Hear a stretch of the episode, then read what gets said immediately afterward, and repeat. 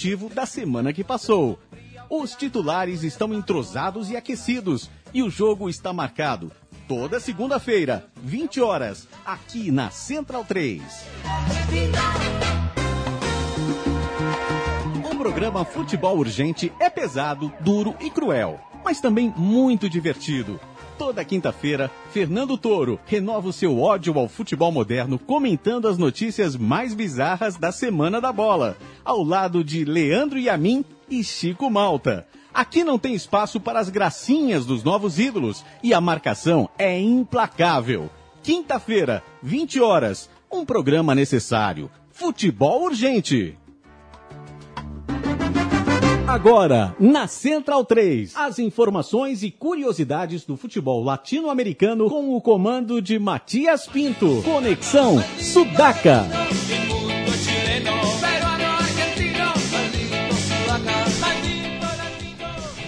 Buenas ouvintes da Central 3, mais uma sexta-feira, mais um Conexão Sudaca chegando na sua placa de áudio, ocupando, resistindo, invadindo. Somos todos latinos e estamos aqui reunidos novamente com Gabriel Brito. Buenas noches, Matias. Buenas noches, Central 3, todos os que nos ouvem. Bigla de la Gente, Felipe Domingues. Fala, Matias. Beleza? Hoje é um programa especial aí, muito rock and roll e músicas bailáveis na América do Sul, né? Provavelmente queria fazer há muito tempo já, né? Já tinha falado de fazer sobre a Jovem Guarda aqui na América do Sul, que foi muito forte. E trazemos aí um, um convidado especial aí que tem um blog que, que é espetacular, né? o Garagem Latino, que é altamente recomendado. Antes de apresentar o nosso convidado, um cumprimento ao, ao nosso companheiro aqui, operador de mesa, idealizador do Conexão Sudaca, que completou anos essa semana. Um abraço pro Leandro e a mim sempre presente conosco. Muitas gracias. E o nosso convidado, falando diretamente de Mendoza, via Skype. Toma, Embratel, La Concha de tu madre. Dessa vez não vai derrubar a gente. Miguel Ritz. Como te va, Miguel? Olá, chicos, como estão? Bem, muito, muito obrigado pela presença aqui. Vamos falando português, espanhol, o velho portunhol, para tentar se entender, ouvindo bons rocks também dos anos 60, Miguel. E queria que você falasse um pouco da, da sua predileção musical, né? Por que é, focar mais no rock dos anos 60? É, explica pra gente como surgiu o Garage Latino. Bien, mira, a, eh, a me pasó que eh, empecé a buscar música, eh, empecé a descubrir toda esta movida que había del Garage del 60 y me di cuenta que no estaba documentada, por lo menos en mi país, en Argentina, lo que yo conocía y había investigado sobre rock argentino, siempre obviaban a esas bandas. Cuando apareció toda la movida de los blogs y de internet, que de alguna manera democratizó y permitió que, este, que la música eh, se difundiera más, empecé a descubrir que habían bandas anteriores a lo que nos habían mostrado, por lo menos acá en Argentina, que era supuestamente la trilogía de oro fundacional del rock argentino. Entonces ahí empecé a investigar, eh, a buscar material, y en un momento me di cuenta que tenía un montonazo de material, y además me di cuenta que siempre me metía a los blogs para buscar garage latino del 60, y no habían blogs de ese tipo. Entonces se me ocurrió hacerlo, porque en definitiva lo que hice fue hacer lo que yo quería que hubiera en internet y que vi que no había, que era un blog dedicado puntualmente al rock del 60, latinoamericano, por supuesto. Bueno, Miguel, eh, vamos empezar por, vamos começar pela Argentina, eh, teu país e o rock argentino eh, tem, como você disse, né, três bandas que são uma santíssima trindade, né, do rock argentino que seriam Almendra, Los Gatos e Manal. Eu queria que você explicasse um pouco o porquê dessas três bandas serem a, as bandas originarias así do rock argentino autoral. Bien. Mira, esas bandas se las considera como las tres bandas fundacionales en tanto y en cuanto eh, son las bandas que le dan al rock una perspectiva de difusión mucho más amplia que la que tenía hasta ese momento. Eh, por otro lado, se las ha rescatado mucho como las bandas que de alguna manera inauguran el rock nacional yo un poco eh, estoy en contra, pienso que eso no es así, porque las bandas no surgen eh, espontáneamente, sino que en realidad hay toda una movida muy muy amplia, muy grande, que posibilita que estas bandas surjan, ¿sí? Y que, eh, como les contaba recién, se dejó de lado y hasta se las, eh, se las ningunea. Hoy por hoy eh, esas bandas no existen.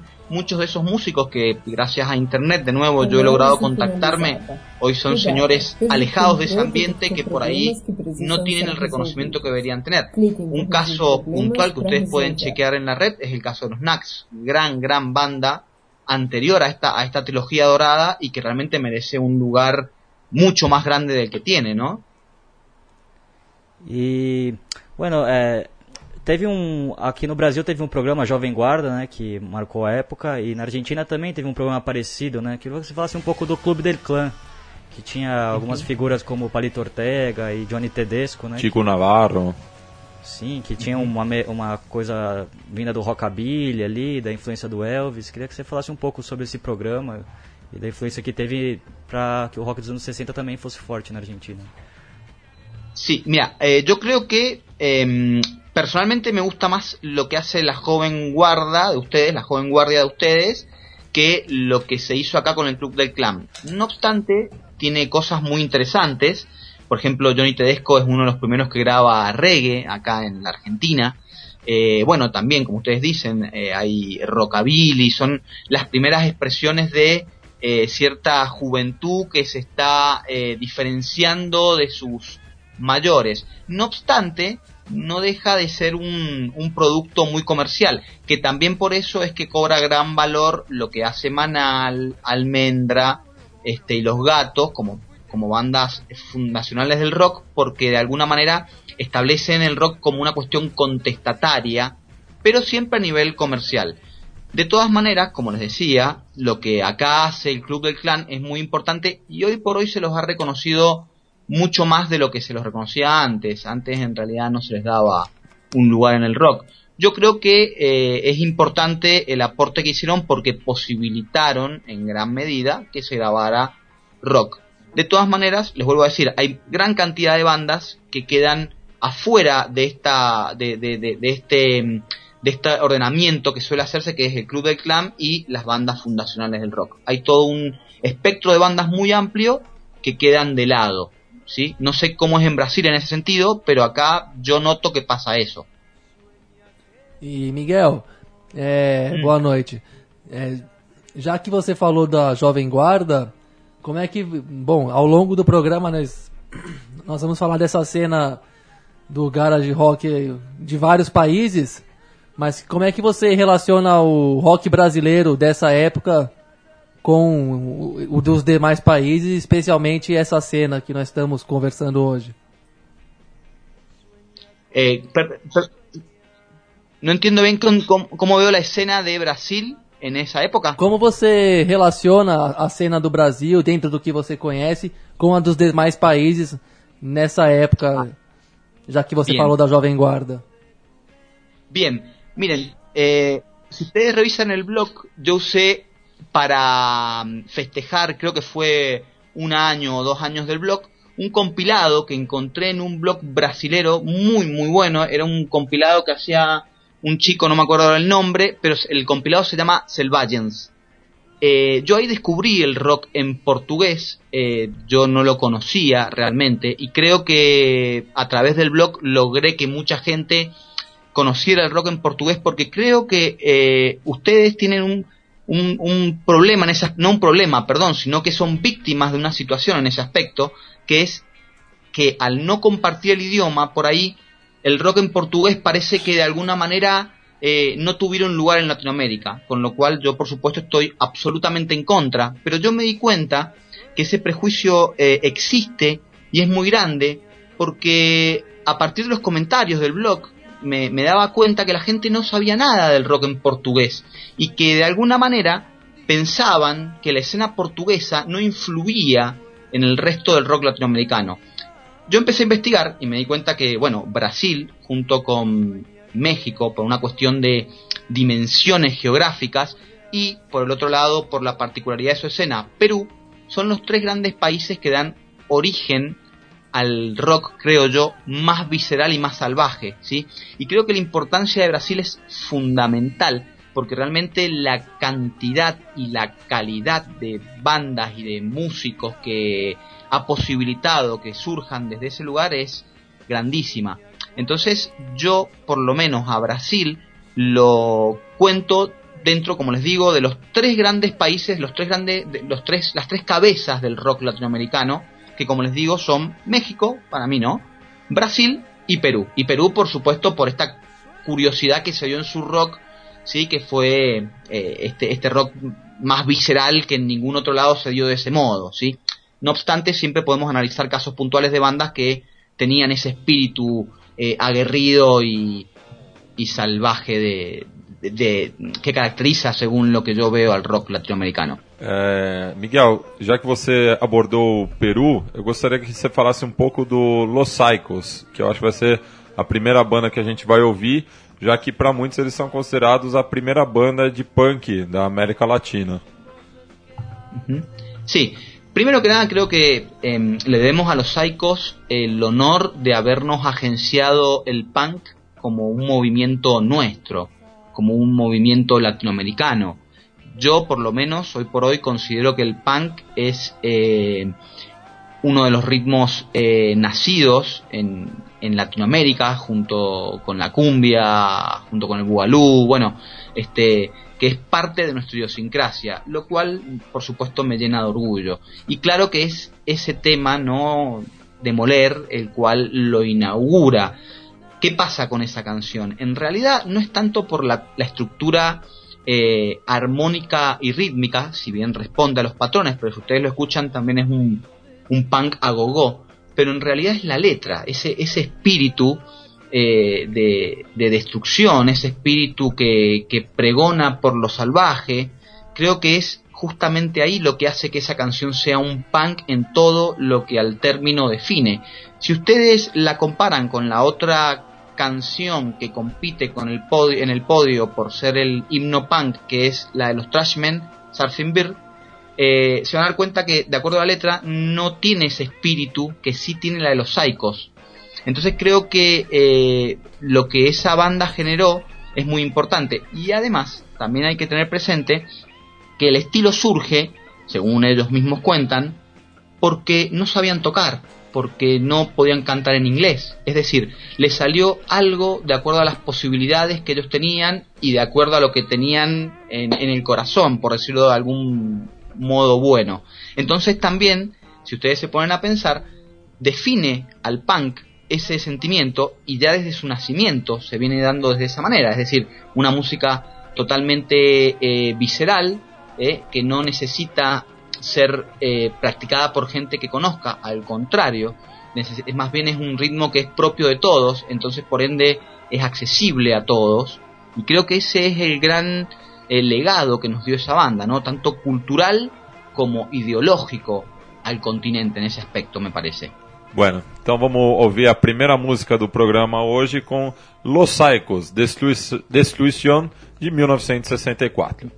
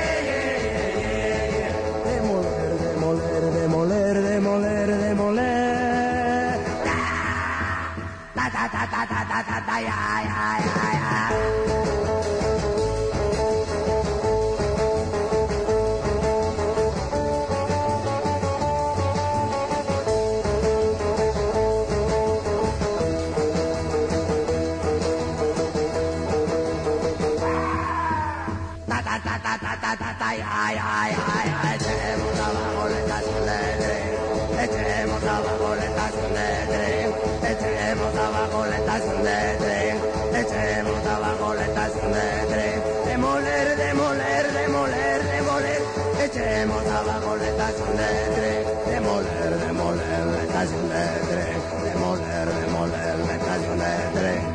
Ta ta ta ta ta ta ta ta ya ya ya. Nos gusta volar estaciones de tren. Demoler,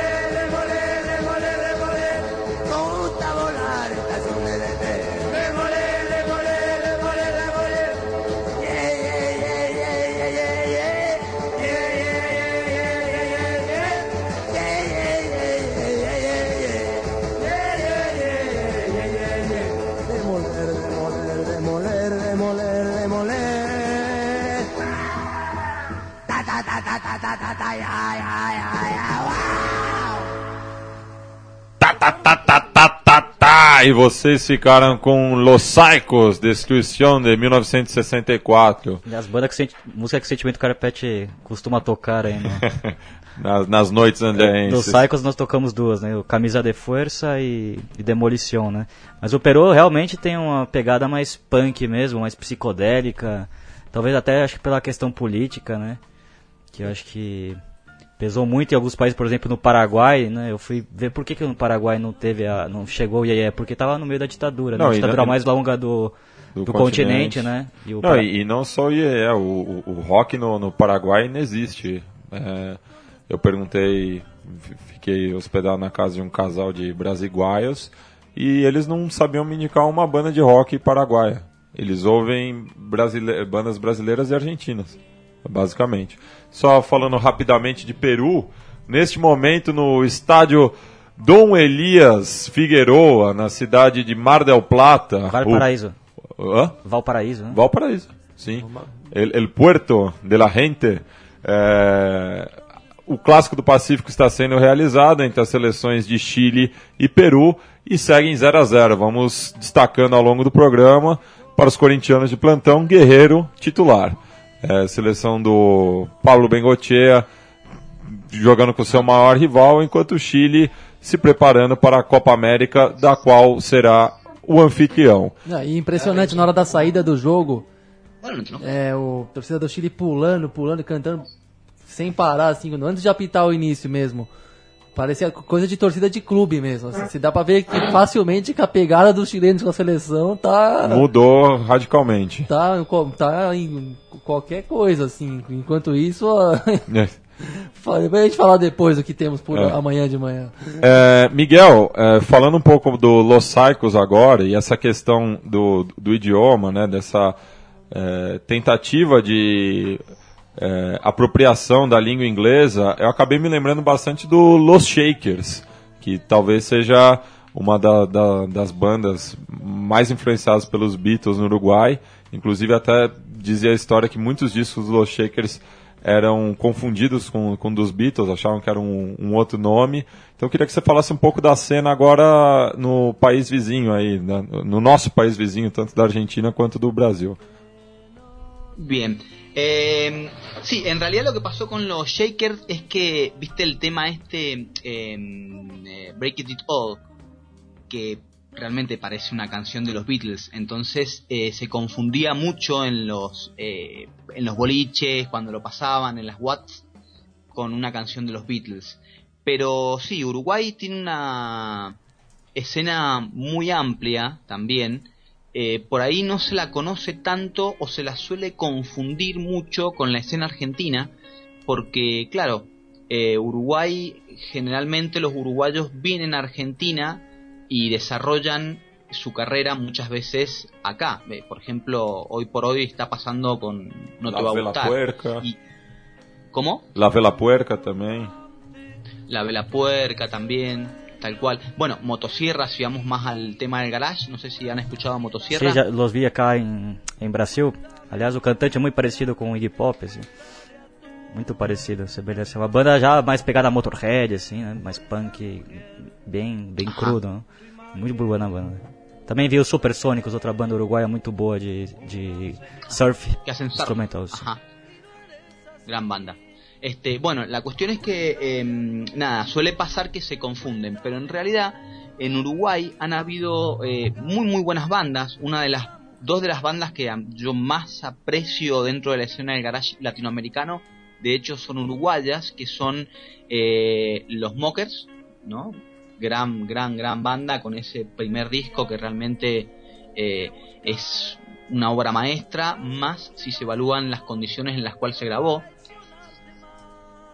Y mm, eh, los Bulldogs, otra banda que considero realmente eh, de, de una calidad eh, excepcional y que por ahí no ha tenido la difusión, por lo menos sus dos primeros discos, que sí tuvo su, su material que vino después. De hecho, grabaron ahí sobre un vidrio mojado, que es todo un clásico de la Ah, como Cano y los. Bulldogs, ¿no?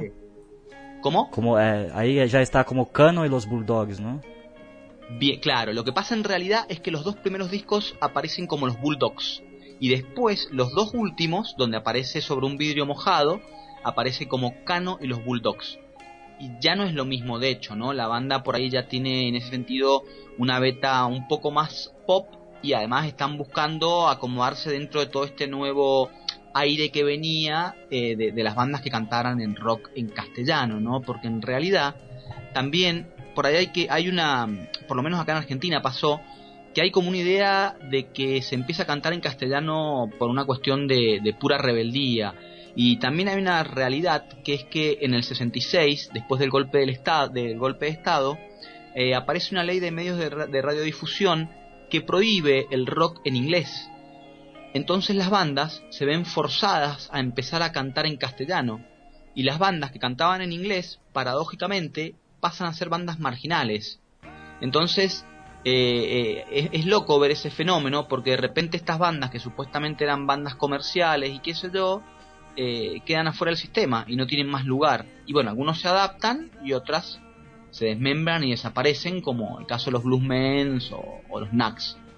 Este, pero bueno, nada, me fui de tema. Les contaba de Uruguay, que realmente tiene una escena muy, muy amplia, tiene grupos interesantísimos. Entre ellos hay uno muy famoso que es, que es interesante por los estilos que hacían, que es el Secteto Electrónico Moderno, que es una banda que hacía una especie de pop con máquinas, guitarras, bajos, muy, muy interesante. Y bueno, y es una escena que realmente creo que, que- que vale la pena investigar y que acá en Argentina en especial ha influenciado mucho, ¿no? Hay una dialéctica interessante entre os dois países. Aí no teu blog eu baixei também uma banda que é muito conhecida não só aí na, na Argentina e no Uruguai, como em toda a América Latina, que é o Los Iracundos, né? Que é uma, pega- Ah, uma pegada mais jovem guarda, assim, eu gostei muito dessa banda também, né? Não sei se eles...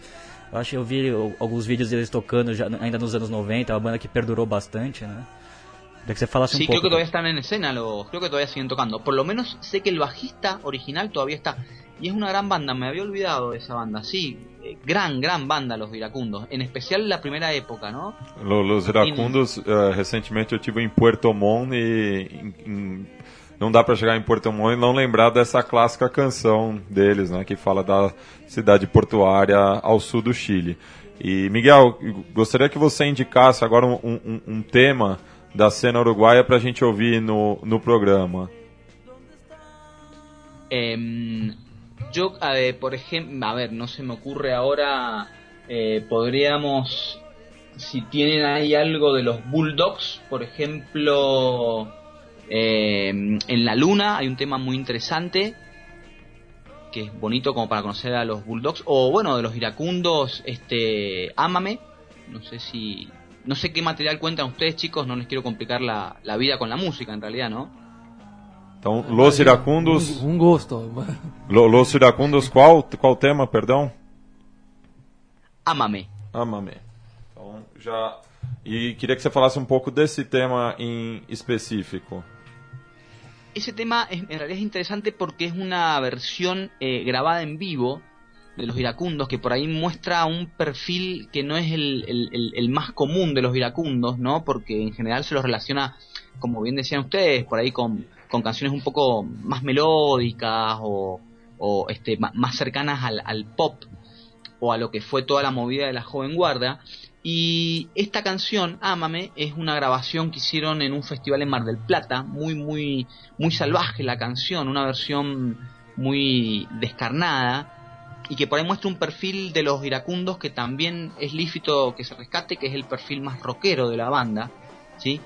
Del cual no hay no es que hay pocas muestras. Si uno escucha la discografía, la primera etapa de los iracundos encuentra cosas muy interesantes y realmente con mucha fuerza, lejos de la imagen que después se establece como la prototípica de los iracundos. Eh, otra gran canción que tienen ellos de esa época es la versión de Ven que estoy hirviendo, que también hay una muy linda versión de una banda peruana eh, que en este momento se me ha olvidado el nombre, los malos hábitos me hacen olvidar todo, pero bueno, eh, es interesante que esas canciones las este, se rescaten y por ahí se, se, conozcan. Bueno, então vamos ficar agora com Los Iracundos, Ama-me e já voltamos com mais do Miguel falando do Garage Latino.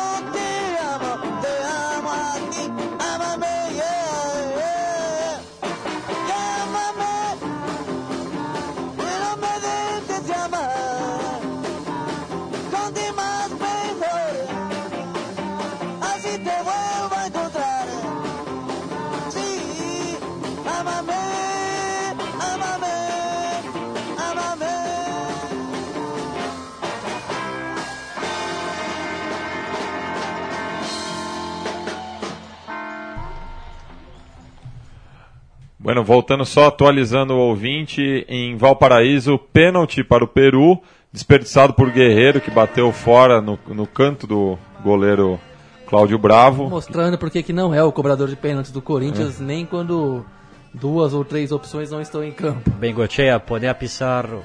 E, e já que a gente falou de Uruguai, né? O Luiz Soares voltou a defender a seleção uruguaia na data FIFA, já que não é considerado uma partida oficial, não vale pontos para o ranking da, da entidade. E na volta de Luiz Soares, o Uruguai acabou apenas empatando com a Arábia Saudita eh, em Jeddah. Eh, e o gol do Uruguai saiu, foi um gol contra do jogador Hassan Mutafalat.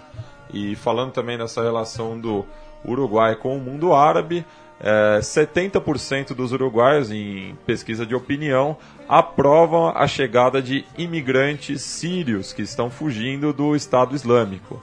Gabriel Brito também tem algumas notícias em relação aos prisioneiros de Guantánamo que estavam para chegar no país vizinho. É, exatamente. Enquanto tomou a decisão de recepcionar os, alguns refugiados sírios, não- que por hora não devem ser muitos, né? Porque é um destino da Síria para o Uruguai é uma imigração e tanto, né? Não, é, não, não imagino que sejam muitos que acabem vindo. Mas é uma migração bem aceita pela sociedade uruguaia. E enquanto aos presos de Guantánamo, Mujica acenou com a é, recepcionar alguns em liberdade como se fossem uh, alguns que já estão se com aquele processo ma- é, tão mal conduzido nessa prisão de exceção dos Estados Unidos na ilha cubana.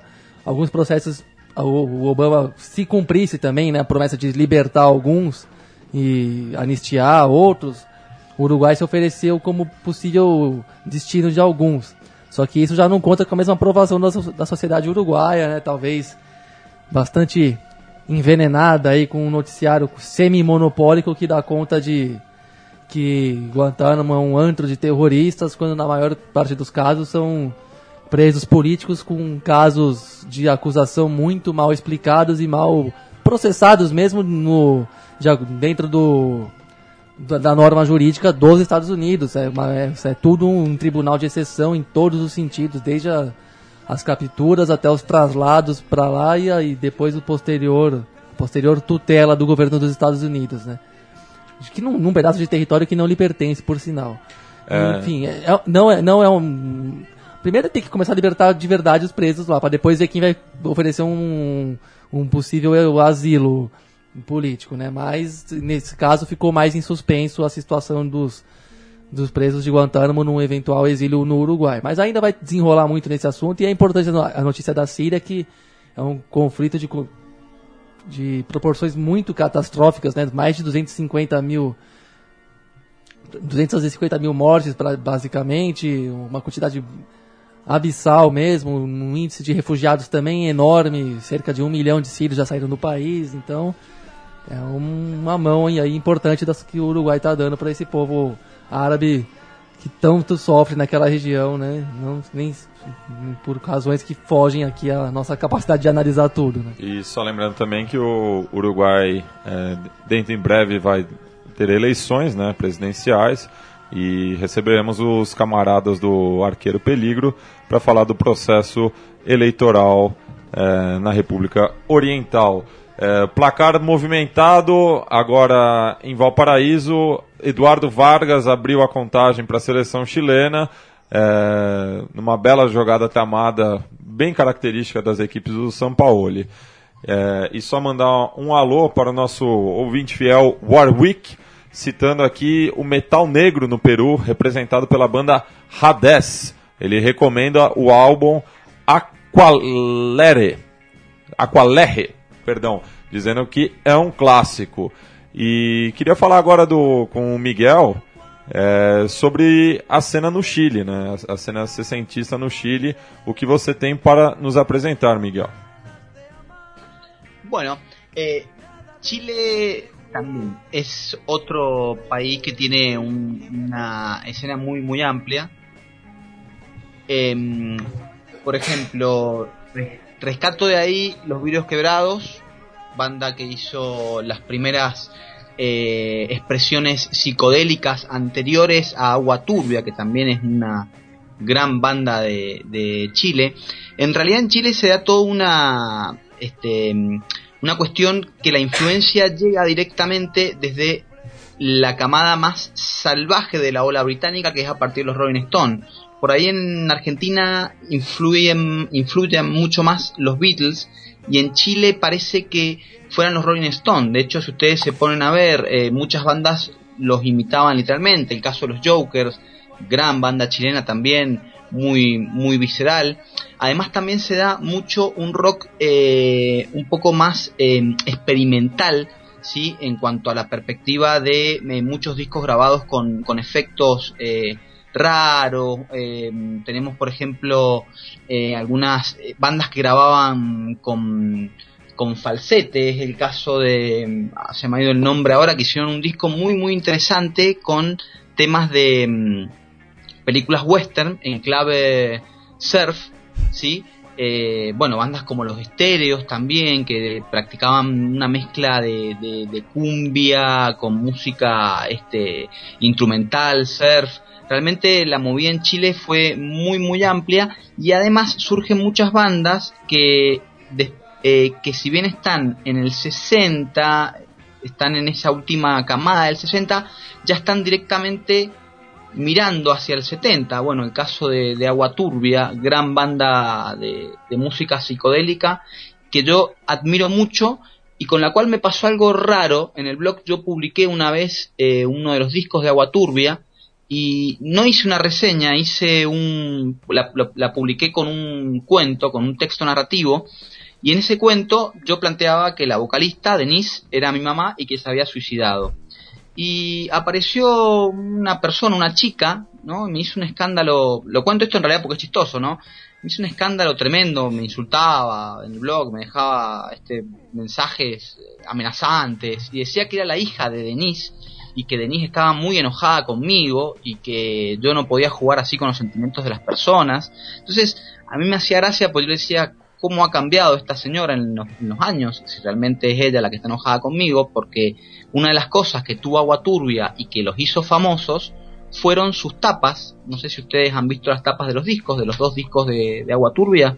Sim, tem até uma música que eu baixei esse disco, né, que tem do, um cover do Jefferson Airplane, né, muito boa, né. Aliás, me chamou muita atenção, né, que as músicas todas em inglês, né, de- do Água Turbia. E a psicodelia é muito forte, né, muito comparada a uma banda que não sei se você deve conhecer aqui do Brasil, que são os Mutantes, né. Também é uma banda lendária que começou com a psicodelia também no Brasil, né. E as Sí, capas legendario, Los Mutantes, gran banda, ¿no? Mas e as tapas dos discos? As tapas tá, é, com bem psicodélicas mesmo, com já das fases psicodélicas também dos Stones, dos Beatles, do- dos Kinks, com, até com aquelas letras bem garrafais, com aquelas letras chocantes, né? Lo que pasa con las tapas en realidad de Agua Turbia es que en la primera tapa salen ellos desnudos y el gran problema es que la vocalista Denise era una mujer y sale con los pechos al aire. Entonces fue censurada porque atentaba contra la moral y las buenas costumbres. Você você lembra o ano? ¿Eh? Era o governo Frei? No, todavía no estaban, no tenían un, este, no estaban en dictadura todavía, estaban Não, creo que não, era governo Frei. Sim, da democracia cristã. Exacto, tal cual, exacto. Era la democracia cristiana. Y en el segundo disco aparece una cruz invertida, o sea, si se ve es como un, es como un cuadro, y aparece Jesús en una cruz invertida, ¿sí? Pero no se la ve horizontal, eh, vertical, perdón, sino que se la ve horizontal en el cuadro de arriba. Es muy interesante. Eso también generó un escándalo tremendo que, a ver, en, su momento mediante esto se logró que se prohibiera la banda y que la banda no pudiera tocar y bueno, pero en realidad en el tiempo les posibilitó un aparato comercial que les generó que ellos pudieran permanecer, además de por supuesto la calidad innegable musical que tienen. No obstante, yo considero personalmente que no son tan importantes a nivel musical como por ejemplo fueron en ese sentido Os Mutantes. Creo que inauguran toda una rama de la música Inclusive acá hay, bueno, hace muy poco una banda, la pequeña orquesta Reincidentes, ha hecho una versión de Panic Circense de los de Os Mutantes.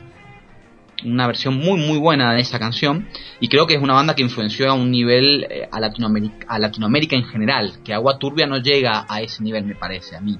É, Los. Raivas também é uma banda que podemos catalogar ali dentro desse cenário, né? Já já foi para uma outra onda, né? Um pouco mais misturada com o folclore chileno, né? Mas uma banda também tem um começo bem roqueiro, né? É, o- os Lo- Lohaivas eles foram bastante pouco disseminados no Brasil a- a partir do exílio né, de muitos militantes para o Chile que acabavam intercambiando de certa forma é, com o pessoal daqui. Então, Los Raivas foi conhecido bastante no Brasil nesse período e tinha, tinha essa questão da psicodelia também com o folclore, muito influenciados pela nova canção chilena. Né? Queria mandar um abraço para os camaradas do Fóssil, banda de rock progressivo andino. Vamos escutar alguma, uma. Eu separei uma música, Miguel, uma banda que. Um disco que eu baixei que eu gostei muito, que é do Alan e sus Bates, né? Queria que você falasse um pouco. E, Ah, bien, Alan y sus Bate, gran, gran, gran banda. Bueno, esa es una banda que en realidad pertenece a la movida comercial que catalogaban en Chile, porque en Chile también se dio un caso raro.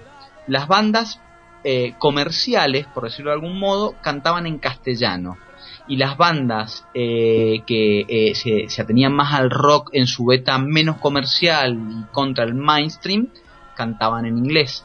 De hecho, hay un libro muy interesante que se llama Prueba de Sonido, que propone estas tesis y las va justificando a partir de- de estos casos. Y bueno, Alan y sus bates está considerada dentro de las bandas comerciales. Desde mi punto de vista, creo que mm, si bien tiene, por supuesto, algunos temas melodiosos y que buscan una, una facilidad, eh, en general tienen grandes canciones, grandes melodías, grandes versiones. Eh, Pronto un Doctor es eh, genial esa versión, que después la interpretaron también los Yorks. Sin embargo, me parece más bonita la de Alan y sus bates. Y tienen una canción en especial, Alan y sus bates, que me parece preciosa, que se llama Si te ven llorar, que desde mi punto de vista de alguna manera anticipa lo que después va a ser la movida dark de los 70, que va a surgir después de, de- esa impronta punk que aparece en Inglaterra y que se da y se difunde a nivel este, mundial. Si ustedes escuchan esa canción, yo la publiqué en un, en un compilado que está en el blog. Eh, el compilado creo que se llama Don't Push Me Down Because I'm Brown. Eh, y ahí está esa canción y me parece todo un acierto.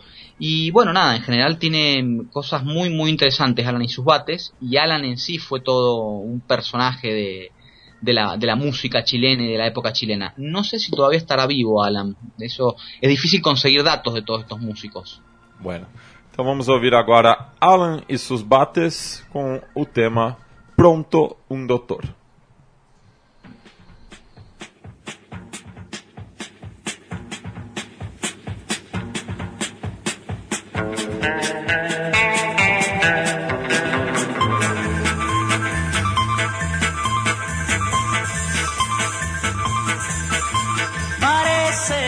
Estoy loco, de verdad. Les voy a contar. A mí me tienen pronto que llevar a ver un doctor. Me gusta mirar las chicas que tengan piernas bonitas pero me quiero casar. Ay, a mí me tienen pronto que llevar a ver un doctor. Porque siento deseo de ir al altar. No es natural.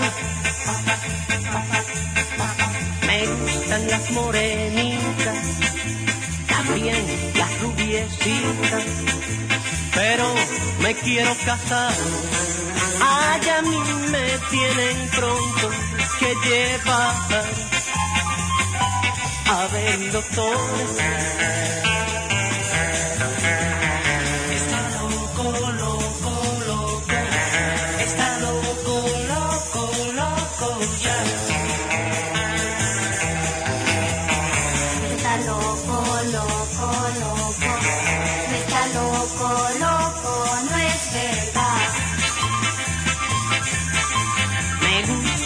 tomar mis tragos y andar bien acompañado, pero me quiero casar. Ay, a mí me tienen pronto que llevar a ver un doctor. Porque siento deseo de ir al altar.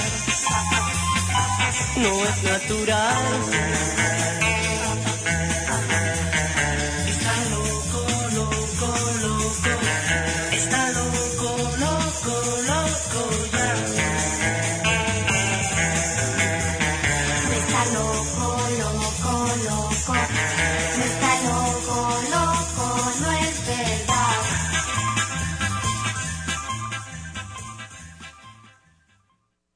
Bueno, ficamos aí com Alan Bate, é, diretamente do Chile, e só atualizando aqui, movimen- movimentação no marcador é, de, do Clássico do Pacífico, gol de Gary Medel de cabeça, aliás, tomar gol de É o cabeça primeiro do gol do Chile. Gary Medel de, de cabeça na carreira. É, dele. provavelmente. Falta cobrada por Charles Arangues, confusão ali na área. Os peruanos reclamaram bastante uma posição adiantada do Medel, que eu fiquei em dúvida. é, principalmente o professor Paulo Bengotier reclamou com o quarto hábito. Mas enfim, 2 a 0 para o Chile, que agora tem um jogador a mais, visto que é, O Cruzado, né? Foi o expulso. cruzado foi expulso ao acertar um cotovelaço, um codaço. Que aparentemente tirou um dente do Tirou Medel. um dente do Medel, sangrando para de muito. cuspir sangue, pelo jeito que tá cuspindo sangue, se fosse no lábio não sairia tudo isso. Acho que ele perdeu o dente mesmo. É. E passando agora do musicalmente do Chile para a Bolívia. Então, eu queria é, falar com o Miguel sobre uma banda da Bolívia que eu gostei muito também, do, que eu baixei o disco no, no, no blog, que são Los Grijos, né? E o rock boliviano também é muito interessante, né? Assim como o Peru, bandas bem psicodélicas e agressivas, né? Queria que você falasse um pouco da cena boliviana, Miguel. Bien, eh, una cosita que les quería decir antes de, irnos de Chile, que me había olvidado recién. Las bandas de las que les hablaba son los Sonys, que tienen un par de discos grabados con, con falsetes en las voces, que es muy muy interesante el trabajo que hacen. Y además tienen un disco de surf de, de canciones de Spaghetti Westerns en clave surf. Muy muy interesante. Y otra banda son Los Catedráticos, que es una banda que por ahí quedó de lado, emparentada a la nueva ola, y en realidad tenían una estética más, más cercana al rock. Pero bueno, nada, era para, para cerrar el lado de Chile. Eh, respecto a Bolivia, eh, coincido con ustedes, realmente tienen toda una, una impronta muy muy interesante. Bolivia por ahí eh, es raro porque el rock se da después eh, desaparece en los 70 parece que las bandas un poco se, se, se fuman en la escena sí pero bueno bandas como los grillos que los grillos por supuesto creo que los- lo podemos comparar con, con los jaivas porque la propuesta de los grillos es muy muy parecida a lo que lo que lo que hacen los jaivas por supuesto ya en los años 70 porque en realidad los grillos los primeros discos que son lo que yo tengo publicado en el blog que dicho sea de paso me lo mandó Wilmer Skepis, que es un gran amigo peruano que he conocido gracias al blog, igual que ustedes, ¿no? Y que, que no lo conozco personalmente, pero que generosamente siempre está colaborando y, y en- y agrandando todo esto que es el, garaje latino. Eh, me los hizo conocer él y me pasó estos primeros discos y si ustedes lo escuchan, en realidad se encuentran ahí con una banda muy diferente a lo que a, a lo más conocido o a lo que es lo- la década del 70 que los grillos empiezan a experimentar con canciones más este eh, referenciadas al, folclore y a la psicodelia sí lo primero es más similar a la, a la, a la ola británica más más eh, más emparentada con el garage con lo visceral. No obstante ya en el segundo disco tienen una versión de Señora Chichera que es una melodía clásica este, boliviana, que es, que es al símil lo que también por ahí hacían muchas bandas peruanas con los carnavalitos, ¿no? Bueno, então vamos ficar aí com Los Grilhos da Bolívia com o tema Taratá.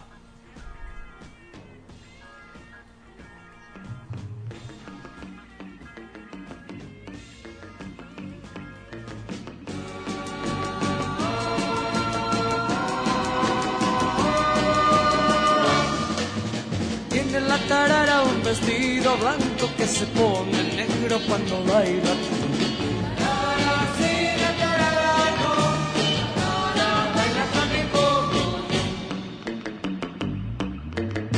Tarara dice que no tiene novio y detrás la puerta tiene a San.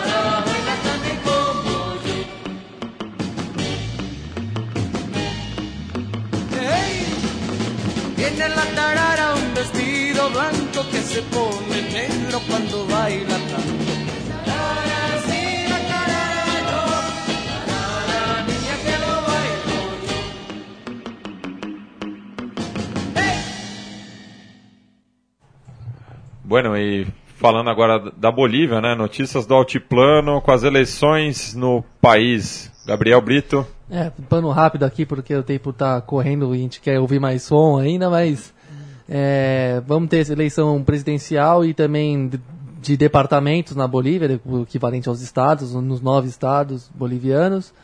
E a tendência, o desenho é mais ou menos o mesmo de eleições anteriores. O Evo Morales, pelo MAS, Movimento ao Socialismo, deve ganhar. E na oposição, dividida entre a Unidade Democrática e o Partido Democrata Cristão, vai se já desistiu do pleito, que vai ser de lavada, uma goleada já assegurada do Evo. É, vai se- essa oposição vai se concentrar mais nas províncias da chamada meia-lua, né, do lado oriental da Bolívia, ou- ou seja, fora, fora da altitude, né, do nível do mar, onde ah, os, os partidos mais à direita têm mais votação e têm e tem chances reais de ganhar alguns estados e, e manter seu poder pelo menos ali no lado na chamada meia-lua, né? Eu o processo boliviano aí já vai me, ah, se alongando por bons anos, praticamente 10 anos já, com, com- o Mas no, no poder e melhorando diversos índices sociais básicos né, de, qualquer, de, qualquer, de qualquer lugar do mundo, como a, educação e Lembrando que a Bolívia erradicou, Erradicou o o ana- analfabetismo. a partir do modelo cu- cubano, né? exatamente. De ex- é, exército de voluntários é, alfabetizadores. Exatamente. E isso a ONU recém chancelou e confirmou como um país livre do analfabetismo. E no mais também, um país que reconheceu muito maior autonomia e direitos aos povos indígenas, tanto que chama, tanto que tem, na verdade, estamos falando do Estado plurinacional da Bolívia. Sim. Isso e que tem o que Ministério das Culturas. Exatamente. Ou seja, um país que reconheceu de forma muito mais avançada do que o Brasil os direitos e- as é, idiosincrasias, né, as, digamos, as características particulares e imutáveis dos povos da natureza, os povos originários que não são necessariamente os mesmos, os mesmos modelos de sociedade urbana que nós estamos acostumados a conviver aqui. Mas para você ver como o Santa Cruz é oposicionista ao Evo Morales, eu ouvi da boca de um Guarani crucenho, né, ali da região, é, de que é, é, o Evo, até pela origem dele, poderia ter feito muito mais pe- pe- pelas é, comunidades nativas né, do, da Bolívia. E eu indaguei ele por isso. Ele falou: Você não vem do Brasil? Não teve um operário no poder? Não está uma mulher no poder? Os direitos dos trabalhadores, os direitos das mulheres mudaram radicalmente? Então, ainda tem muitos empecilhos, né? É. Ainda Mas- temos muitos empecilhos, empecilhos. Economicamente, a Bolívia tem um, limitações muito diferentes do Brasil. É muito mais difícil você pro- produzir uma distribuição de renda num país que praticamente não tem indústria. A agricultura não é tão poderosa. Os recursos naturais tem alguns, mas al- alguns já foram praticamente es- esgotados. Outros ainda podem render alguma coisa. Mas é, é mais difícil organi- reorganizar uma sociedade de um país que foi mais empobrecido historicamente. Mas as coisas melhoraram de um pouquinho. E sabemos que os próprios indígenas têm críticas ao Evo, alguns que exigem ainda mais radicalidade em algumas, algumas políticas. Podemos lembrar daquele parque Tipinis, quando o Evo queria ac- acertar uma parceria de construir uma estrada que cortasse o parque ao meio. Era, Isso- era justamente sobre e isso criou que eu uma- co- conversava com este Guarani. isso gerou, isso gerou uma marcha nacional dos povos indígenas monumental, assim, de milhares e milhares de pessoas caminhando pelas estradas do país. Enfim, tem, tem contradições, mas também tem avanços. Também, um, por exemplo, não só formais, né, nos dia a dia do país, alguma coisa melhorou. E no lado mais formal, digamos, é um país que tem oficialmente, vamos lembrar, três línguas, né? O castelhano, o aimara e, o quechua. Sim. E só falando, é, só encerrando essa relação com Santa Cruz, né, que é oposicionista ao governo do Evo por questões econômicas, já que detém as maiores reservas de gás da Bolívia. Não à toa, um dos principais times da região é o Oriente Petroleiro. E também é é uma população mais branca do que Sim. do altiplano. Então são dois os Aí- fatores que explicam essa forte oposição. E o Evo fez uma é, demonstração de força eh, na capital, né, em Santa Cruz de la Sierra, eh, chegando com uma caravana tão numerosa quanto a, a- a feita em La Paz, eh, segundo o diário El Dever, e também eh, essas eleições re- re- reservaram um episódio curioso na, em, em Santa Cruz, já que em um ato da oposição, eh, dirigentes oposicionistas chamaram as barras bravas do Oriente Petroleiro e do Blooming para um ato contra o Evo Morales, só que no fim a- a- as barras bravas acabaram brigando entre elas, eh, cancelando Mostrando que para elas ato o futebol continua muito mais importante do que a política. do que a política. e falando rapidamente da seleção boliviana, ela vai jogar contra o Chile. é, e o local da partida é, é até injusto, né? Já que vai ser em Antofagasta, que era justamente a parte boliviana que hoje faz parte do Chile, a saída Sim, do mas nós, Pacífico. nós podemos citar um pequeno incidente diplomático entre os dois países nessa semana de final de campanha do Evo Morales, que é, nesse- nessa região de Antofagasta, onde a Bolívia ainda hoje reivindica, o processo está na Corte de Haia, reivindica um acordo para reaver, para voltar né, a ter, já teve né, uma saída ao mar, uma saída no caso para o Pacífico, e perdeu para o Chile disputas diversas e tal. E nessa semana apareceu uma foto de uma bandeira da Bolívia e uma bandeira Wapichana, que é uma bandeira que significa a unidade dos povos indígena- indígenas do nosso continente, fincada dentro do mar de, da- dessa cidade. E isso gerou reações de lado a lado, mas é isso, né? Uma das bandeiras do futuro da Bolívia, até para uma melhoria econômica, é conseguir finalmente uma saída para o mar. E o estádio regional Calvo e Bascunian, ele fica ao lado do Pacífico. É, são questão, questão de metros, o estádio até tem uma vista muito bonita, então é, simbolicamente é bastante pesado para a seleção boliviana que vai enfrentar os chilenos nessa que é uma das sedes da Copa América do ano que vem. Miguel, é, saindo da Bolívia, vamos fazer uma conexão bolivariana na Venezuela e falar um pouco da cena lá no país nortenho. Bueno, eh, lo, eh, lo único que les cuento que la tarara, lo que pasaron recién, es un clásico español y hay un poema de García Lorca muy famoso de que bueno que es en el que se basan las canciones. Bueno, más allá de eso, eh, de Venezuela eh, bien poco es lo que he conseguido. La verdad que mm, la información y las bases o por lo menos en la red yo no he encontrado demasiado. Que les cuento que en, en la- el mayor cantidad de material, de bagaje musical que yo manejo y que difundo en el blog es eh, sacado de la red. ¿Sí? Muchos suponen que soy un gran coleccionista de vinilos y no es así. Simplemente eh, trato de difundir lo que está en la red. Entonces, bueno, como les contaba, de Venezuela es bien poco. Yo tengo algunos compilados, he escuchado algunas bandas, eh, Homer and the Dons, hay algunas cosas interesantes, pero, pero no les podría hablar a ciencia cierta de ninguna que tenga en mente en este momento, porque estaría diciendo algo este, sin fundamento real y me parece que no es la idea del programa ni tampoco es mi estilo. Então, Miguel, eu, eu Pero- baixei um disco do teu blog que eu gostei muito, né? e- e de uma banda chamada Las Quatro Monedas, né? São quatro irmãos e eu vi uma influência muito do soul, né? Das bandas negras americanas, né? Focadas muito no vocal e também a influência do ska, né? Do, do reggae, do rocksteady. Queria que você falasse um pouco de- desse disco, né? Do Las Quatro Monedas. A gente até separou um som aí pra escutar dessa banda, muito interessante. Muy bonita banda, sí, sí, sí. Bueno, então a gente agradece a presença do Miguel aqui no programa. É, as portas estão abertas, já que deixamos de falar da cena de diversos países, inclusive da Argentina, que a gente Da só Argentina a gente tava- podia fazer um programa especial Sim, aí com, a com o gente Miguel estava lá pra ouvindo frente. né? Los Gatos aí é, como trilha sonora do programa, mas é, esperamos recebê-lo novamente aqui, Miguel, e obrigado aí pela contribuição, que foi de grande valor. Obrigado, viu, Miguel? Obrigado, Miguel, e parabéns pelo seu trabalho aí de formiguinha e muito e todo esse esforço para compilar o que a América Latina já produziu de melhor de rock and roll. Um saludo. Bueno, muchas gracias. Lo mismo digo para ustedes. Muchísimas gracias por la oportunidad de, de dejarme hablar, de darme un espacio al aire.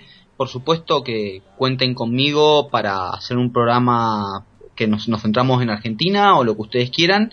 Y, por supuesto que mi blog también es un espacio abierto para difundir el programa y para, bueno, para seguir intercambiando. Me parece que lo interesante de todo esto es que, nos conozcamos y que difundamos la cultura y que entre todos construyamos algo amplio y que sea para todos. Muchísimas gracias, mis amigos. Então, só divulgando aí a página do Miguel, gararelatino.blogspot.com. Vamos terminar com Las Quatro Monedas, Caminando por la Calle.